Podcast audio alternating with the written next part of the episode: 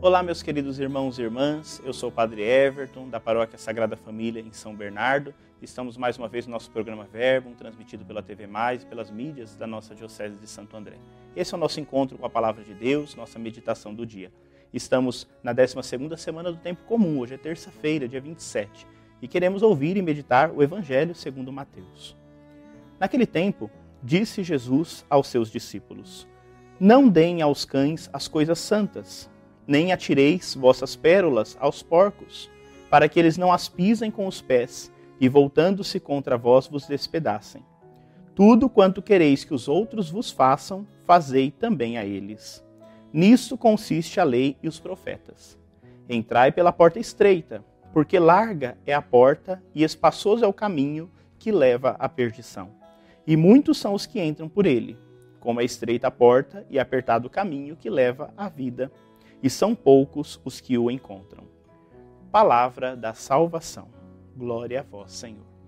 Meus queridos irmãos, que bom estarmos aqui novamente no encontro com a palavra de Deus, nesse evangelho hoje tão rico, iluminador e até questionador da nossa atuação, da nossa missão neste mundo. Mundo cheio de desafios, mundo complexo, onde muitas vezes nós nos deparamos com um caminho largo, espaçoso, que Jesus diz que leva sempre à perdição no mundo de fechamento, de individualismo, de tantas facilidades, corremos o, o, risco de nos iludir e achar que esse caminho é o melhor, esse caminho é o mais prudente, quando na verdade é apenas uma ilusão que pode nos, nos fazer se perder pelo caminho. Jesus hoje nos propõe buscar o caminho da porta estreita, porque esse tem seus desafios, mas tem a presença dele conosco.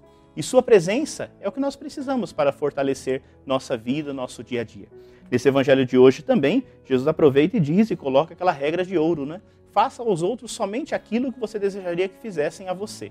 Se todos nós pudéssemos vivenciar isso, a gente poderia romper esse egoísmo todo que existe no mundo, essas dificuldades, porque a gente se colocar no lugar do outro é o desafio do tempo atual. É a teologia do cuidado que o Papa Francisco fala, olhar, sentir compaixão, estar com as pessoas. Né? Esse caminho é o caminho mais difícil. Às vezes é o caminho da porta estreita, porque a gente se compromete com o outro. E o comprometer-se é o grande desafio do tempo presente. Hoje cada um quer viver por si. Viver o evangelho é se colocar nesse caminho estreito, que apesar de estreito, tem suas alegrias, tem suas felicidades. Que a gente possa viver a alegria de servir ao Senhor constantemente.